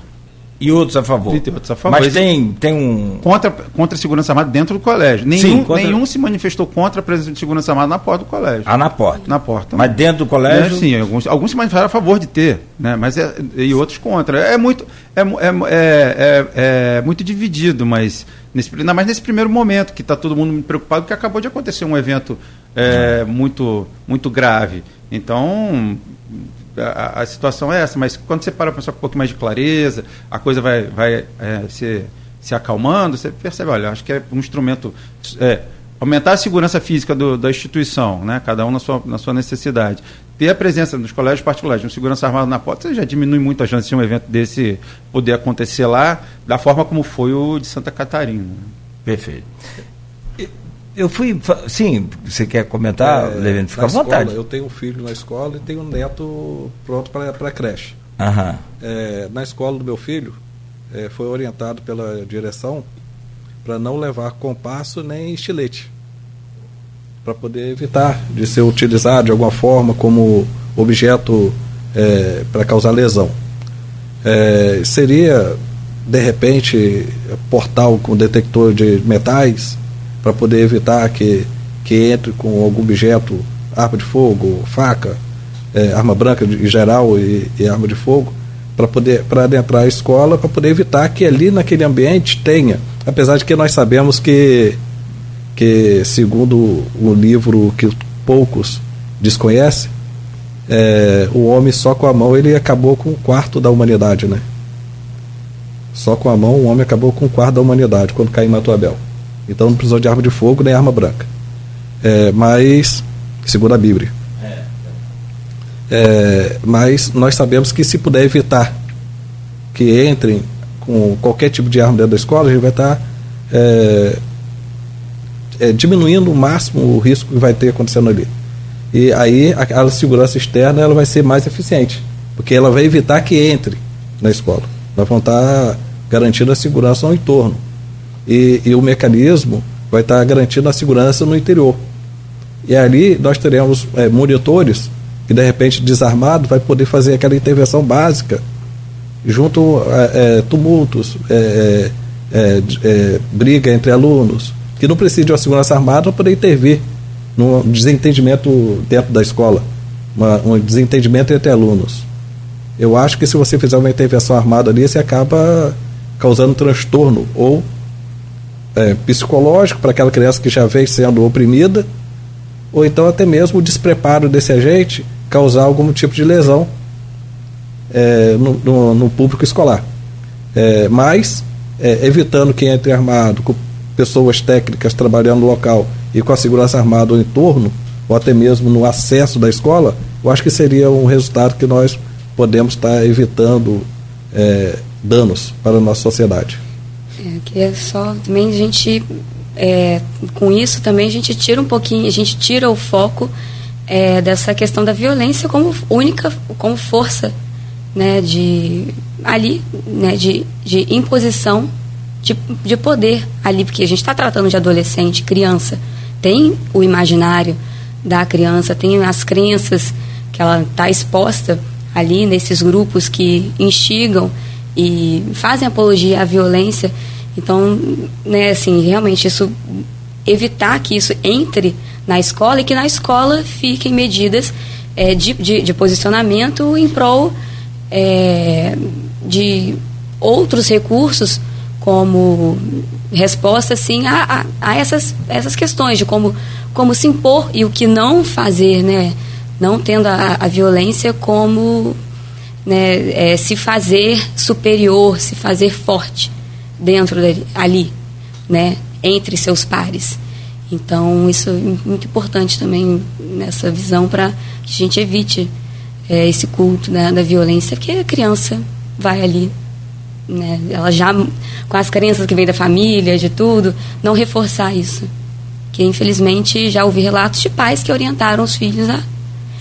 Inclusive, por coincidência, atendi uma, uma professora, é, não foi a questão, mas ela relatou que teve um grande comoção no colégio, uma criança levou uma faca de cozinha, mas é foi orientação do pai para que ela se protegesse. Olha que, então assim, será, né, a gente vai precisar de detector de metal porque a criança não entra. Então olha aí o papel dessa família. Olha o olhar dessa família, como que você arma o seu filho? E essa professora já adoecida por outros aspectos, ela com três turnos, a gente sem conseguir a gente tentando conciliar o sono para que ela tivesse saúde mental já, né, não ela como professora, como mulher e, e foi, né, e que eu achei muito legal, ela foi a primeira a se formar, a primeira a ter graduação, porque e por onde que ela conseguiu sair disso? Pela educação. Olha como que a gente tem uma ferida é, e ao mesmo tempo ali a gente conseguiu uma ascensão uma, um pulo de geração enorme pela educação e ao mesmo tempo a gente vendo a educação tão ferida e ela inserida nesse meio vendo isso acontecer.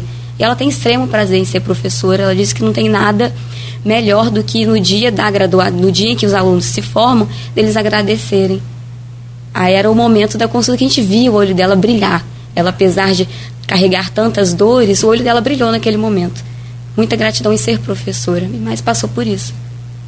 Então, eu acho que nós temos dois momentos. As nossas crianças da creche e os nossos adolescentes, crianças e adolescentes da escola. Nós temos que trabalhar para a nossa criança da creche não viver o que nós temos que passar pelas nossas crianças da escola hoje. É a questão do detector de metal, do, do regime mais efetivo com relação nós temos que adotar a escola hoje, nós temos que prevenir da creche para a criança do primário, aquela criança ali, quando chegar na maior idade, ela não tem que passar. Nós temos que reeducar. Uhum. Nós temos que fazer trabalhos, é, projetos, é, programas, é, atuações para as nossas crianças, para no futuro a gente não ter o rigor como marginalizando, é que eu sinto assim, marginalizando as nossas crianças das escolas, os nossos profissionais, tendo que botar detector, segurança armada, qual o ambiente esse aí? É, faz sentir saudade da minha escola. Então, são coisas que, que nós temos que pensar. O que, que eu quero para o meu futuro? O que eu quero para o futuro do meu filho e do meu neto? Então, nós temos que pensar é, em mudar a, a cultura. A cultura da reação. Ah, leva uma faca, porque se tiver alguma coisa, você vai usar a faca como arma de defesa. Ao invés de pensar assim, você fala assim, não, vai para a escola que lá é um local seguro, você vai estar tá bem guardado e nada vai te acontecer. Sim. Então são coisas que nós temos que estar tá estudando, pesquisando, é, de repente não inventando a roda, pesquisando em outros municípios, outros países que passaram por isso aí e já deram certo, deu certo. É o pai que confia na escola também, a gente voltar a isso. O pai que, né, como falou no começo, entrega, bota é, seu filho na escola, leva e vai tranquilo para casa. Foi assim, né? É, não tirando a, a, responsabilidade dos pais, Sim. onde que que o pai ele ensina o bom dia, boa tarde, boa noite, sim senhor, não senhor. É, o Deus te abençoe, coisas é. que, que já se perderam com, com relação ao tempo, mas que também que o pai fortaleça a atuação dos profissionais e não desautorize. Que muitas das vezes a gente encontra pai que chega e fala, não, o professor não pode falar nada com você. Sim. Se ele falar alguma coisa com você, eu vou lá e vou agredir, ou então vou dar queixa, ou fazer acontecer. Aí fortalece esse mau aluno que infelizmente nós temos, com relação à autoridade do professor. O professor tem autoridade. Sim. Dentro da, da, da, É o parte do poder, né? Está na sua formação, é, compreensão. Ele, o, o, professor ele tem a responsabilidade com a criança e adolescente dentro que ele daquela, daquela unidade escolar. Ele, é, ele, ele responde como responsável. Naquele momento que a criança está dentro da escola, o professor, o diretor responde pelaquela criança. Então, ele tem a sua autoridade sobre aquela criança. E muitas das vezes os pais estão tirando, querendo tirar essa autoridade dessa escola. Os professores, eles ficam muito ali com medo né, é, de qualquer situação ali, de, de, eles têm medo do, dos pais.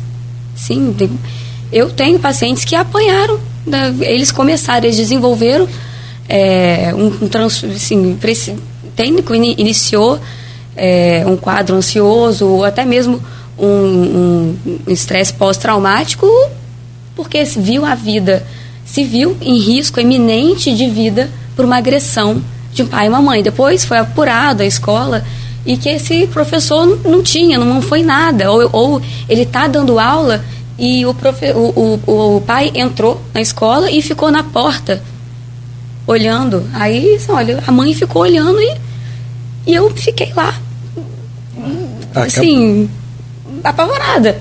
E a criança realmente tinha agredido, agrediu o professor, e o professor falou que assim, olha, minha reação na hora, eu, eu não, eu fiquei com medo de fazer alguma coisa.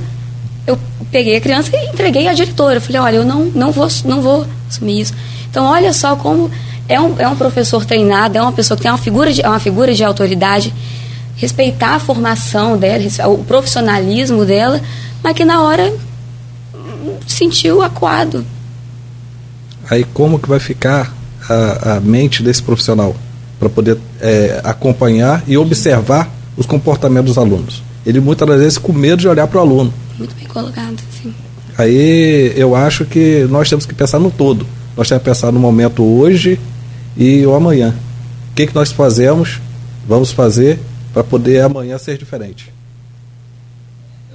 que dar uma olhadinha lá no passado, se você me permite, tá, doutora Thaís, o, o Hanânia, porque qual o passado? O meu passado, por exemplo, saudade que você falou aí né, do, do, nosso tempo, Levino, o máximo com relação ao muro do colégio, o máximo que dava de problema eram uns arranhões na hora de a gente pular para matar a aula.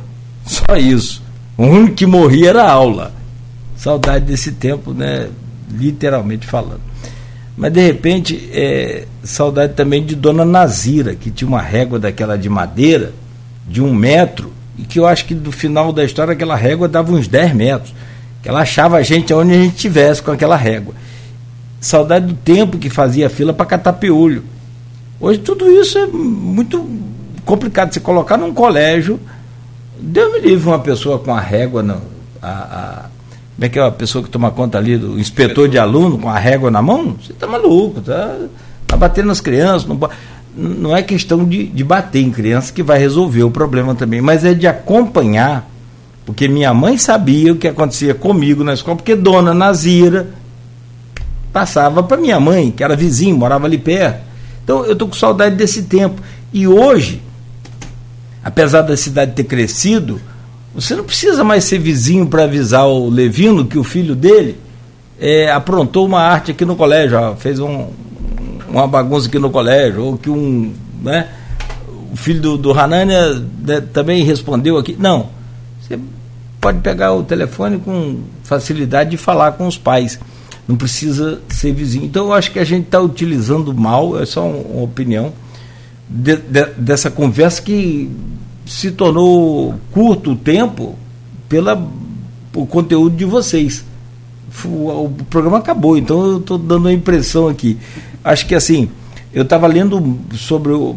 pesquisando para poder fazer o programa, eu achei que uma. A Miriam, o sobrenome dela que é mais complicado aqui, é a Miriam Abravomei, Abravomai, eu acho que é, não sei se vocês conhecem. Ela é autora de diversos livros sobre violência nas escolas, é doutora em educação e ela disse que é preciso um diagnóstico do que acontece nas escolas, o que hoje não existe, e ao mesmo tempo propor um programa de participação escolar com professores, funcionários, pais e alunos. Ah, como é que é interessante? Nesse momento de crise, não afastar os pais, né? É trazer para perto. Eu acho que bacana que hoje foi uma coisa é, que as nossas autoridades municipais, os nossos é, médicos e também os nossos pais de alunos tenham um pensamento só. Não precisa de ninguém armado dentro de uma creche. Que, pelo amor de Deus, já chega o que nós temos de armas por aí. Inclusive, eu conversava com uma mãe de uma criança de creche no sábado e perguntei para ela: falei, o que, que você acha de colocar uma pessoa armada lá na creche da sua filha? Ela falou: Deus me livre. Não, de forma nenhuma. Não tem porquê. Não precisa. Então acho que ficou uma coisa muito clara aqui no programa. E aí o Levino já está com esse pensamento que é muito bom, com relação a, armamento, fora do colégio, na área externa. Os olhares das nossas forças armadas voltadas para o, o o lado externo do muro do colégio. E daí eu quero agradecer a você, Ranânia, né? E a esposa, tadinha, ela, é, ela é devota Nossa Senhora da Penha, não é? É, e hoje, é, e hoje tá, tem festa. Tá vai estar tá lá, não vai? Vai estar tá lá. Isso aí. Então, obrigado pelo seu sacrifício, né, de estar aqui conosco. Acho que é, através lá do grupo de WhatsApp, do programa e do blog Opiniões do Aloysio, e através do Aloysio eu conheci você e posso dizer que me tornei fã do seu trabalho, da sua conduta. Você é advogado e é presidente da Associação dos Pais de Alunos da Rede é, Privada de Campos e que tem enfrentado aí momentos críticos como tem agora. Depois da pandemia, fecha, não abre, foi embora, abre, não abre, fecha, não fecha, bota máscara, tira máscara a coisa tem andado meio tensa para você lá, Não, mas. Já, já passou, né? Já passou. Já passou. Agora a gente está vivendo momentos em que é, a gente procura ter a maior união possível entre os pais e os colégios, resolvendo questões atinentes à educação, questões atinentes a programa é, de, de conteúdo escolar. E o mais, o mais importante agora, nesse momento, é trazer tranquilidade e serenidade aos pais, para que entendam que segurança é importante, mas o colégio é um, tem que ser um ambiente seguro e nesse ambiente é importante que as crianças aprendam. E lembrando a todos que educação vem de casa, né? É o que a gente estava falando aqui, um tecido familiar bem estruturado é fundamental para uma criança poder ter um desenvolvimento sadio dentro do colégio. Então agradecer aqui a oportunidade, Nogueira, aos debatedores aqui, comandante Levino, doutora Thaís, Alberto aqui comandando as carrapetas e aos nossos ouvintes e dizer que a associação está aqui funcionando e, a, e, tem a capacidade de ouvir e ajudar qualquer um que precise da intervenção dela junto aos colégios particulares de campus, que são nossos parceiros, na verdade. Tá bom? Muito obrigado, bom dia a todos. Boa Perfeito. semana. Obrigado, boa semana, Ranânia. É, o João da Costa Cunha, ele diz aqui, ó, bom dia, o que as crianças e adolescentes estão precisando nas escolas é incentivar a poesia, a arte, música, cultura e motivação para solidariedade, amizade e amor. É isso, empatia, né? É. É, a gente coletivizar a compaixão. Né? Exato, exato. Essa solidariedade que ele colocou aqui foi fantástico. Ensinar as crianças a praticar a solidariedade é fundamental. Comandante Levino, muito obrigado pela disposição também de parar a sua agenda lá, que eu imagino que nesse momento não, não seja fácil mas, sobretudo, de trazer essa experiência, essa calma, essa tranquilidade é, para todos nós, pais, avós, para todos aqueles que, que. é quem cria, né? Então, para aqueles que têm aí uma criança sob seus cuidados. É bom ouvir o senhor com essa tranquilidade e com esse rumo certo aí que a gente, pelo menos o que a gente acredita ser o rumo certo né, de solução desses problemas. Obrigado pela presença, né, prazer sempre recebê-lo aqui. É uma honra, satisfação estar aqui de novo, né? E a Guarda Municipal ela vai se fazer presente sempre que a sociedade precisar. Nós sabemos que o, o braço é curto para tantas coisas, mas a gente dá um jeito de espichar, chega para um lado, é. chega para o outro, para poder atuar da melhor forma possível. Nós procuramos estar capacitando nossos agentes para poder atender da melhor forma possível. A nossa ronda escolar ela é muito eficiente, ela se faz presente de fato nas, em todas as, as unidades escolares, ela tem agendas a ser cumprida e hoje, nesse momento, nós temos todo o nosso efetivo voltado, é, unido à ronda escolar. É, não não é, sacrificando um pouco as outras atividades, mas nós cuidamos do nosso bem maior, que é tranquilizar nossos pais e alunos. É, nós é, atendemos através do telefone 153 para poder para as ligações externas, para poder tá, para poder atender aquelas demandas que surgem diariamente. E sempre que precisar pode contar com a minha presença aqui na, no estúdio e com a Guarda Civil Municipal. Né? E obrigado também por porque eu, eu perturbo o comandante todo dia Comandante, tá precisando retirar um gelo baiano, que, que a turma dirige bem, né? Turma, é. Não, que se for em termos de mira, nós estamos bem aqui em Campos. A prefeitura nem inaugurou ainda uns pórticos, uns portaizinhos na 28 de março ciclovia. da ciclovia, né? Não sei se vocês já viram, aquilo deve receber ainda os nomes ali, daquele trecho da ciclovia, alguma coisa assim.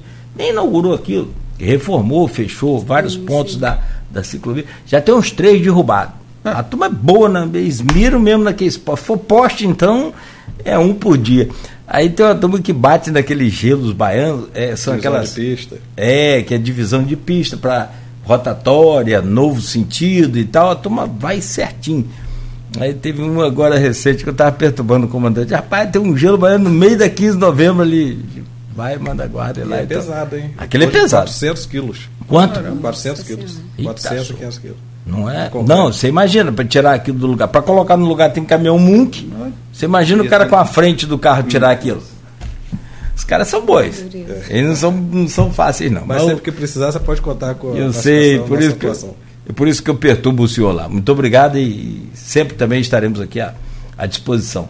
Doutora Thais, que prazer recebê-la aqui, é a primeira vez, de muitas eu espero né? E vamos desejar lá é, saúde para a mãezinha da doutora Lana. Sim. Ela contraiu o Covid, então a doutora Lana também não pôde estar aqui, mas que bom que você veio, que grata satisfação né, conhecê-la e recebê-la aqui no programa hoje. Obrigado pela sua importante contribuição e o que eu fiquei não assustado, mas constatou aquilo que a gente sabia, eu fiquei assim mais triste foi saber que você cuida de tantos professores. Que coisa é. Triste, né?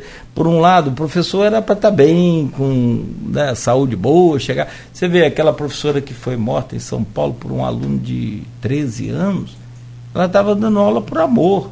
Pela idade dela, né? 71, 71 anos. Ela foi por amor, foi por, por amor, paixão pela causa, não foi para ganhar dinheiro. Nesse caso, ela já estava aposentada, já tinha as realizações dela já Magistério é sacerdócio, né? Não é?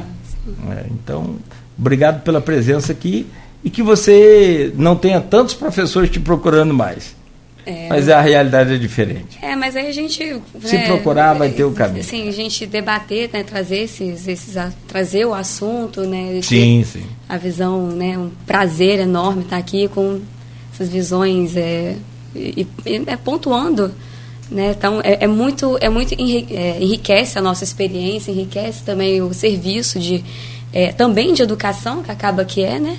A, a população. Então, para que a gente consiga, através né, de falas e de figuras, né, que uma honra estar na presença de vocês, é, para a gente levar, conseguir levar o olhar e e uma informação útil mesmo, uma informação baseada em, em, discussão, em respeito, em novas, em novas perspectivas e não um molde assim, né, tão enrijecido, é. tão a gente consegue debater as coisas, a gente consegue trazer o conhecimento, o ensino como forma da gente desenvolver soluções e da gente se comunicar. Não precisa ser de modo violento. Então, daí a gente conseguir fazer saúde da maneira mais ampla, que envolve todas essas, essas esferas. Prazer enorme estar aqui, fazer parte aqui dessa, mais uma vez. É, e que realmente com isso, mais ações como essa, nós não tenhamos professores, né, policiais, todos em todas essas esferas, e alunos e pais adoecidos para a gente fazer saúde e educação. É, não, eu falei justamente, deixa eu me explicar aqui, eu falei para que hum, por é, mais professores não te procurem para se cuidar, porque eles vão estar bem de saúde. Vamos ter uma, né? vamos torcer um para esse saudável. Né? Um ambiente saudável, é isso aí. E que não é impossível, que só depende da gente. Acho que o grande é, é, é o, assim colaborador, o grande é, é, contribui, contribuidor para a solução dessa questão de segurança na escola, na minha visão, parte dos pais de alunos. Partindo deles, nós vamos encontrar a solução. É isso. Né? E aí é aquilo, tem que entender também de que tipo de pai a gente está falando. Aquele que dá um livro para o menino levar para a escola, que é o correto, ou aquele que dá uma faca de cozinha para o filho se defender. E que estrutura é essa que esse pai veio, né? Também Também que é vítima, ensino. muitas Olha, das vezes, de uma estrutura. Como que o ensino é, a, doente, é. é a base, né? Vê-lo ferido assim, fere toda a estrutura da sociedade. Isso aí. Perfeito. Gente, olha, muito obrigado. Acho que a gente pode fazer esse programa assim, série, né? Toda semana a gente fazer um desse aqui. Obrigado a vocês aí, né? Bom trabalho, né? sempre bom poder contar com vocês. A gente volta amanhã às sete da manhã com Folha no Ar, no oferecimento de Proteus, Unimed Campos, Laboratórios Plínio Bacelar e Vacina Plínio Bacelar, cuidando bem de tudo que te faz bem.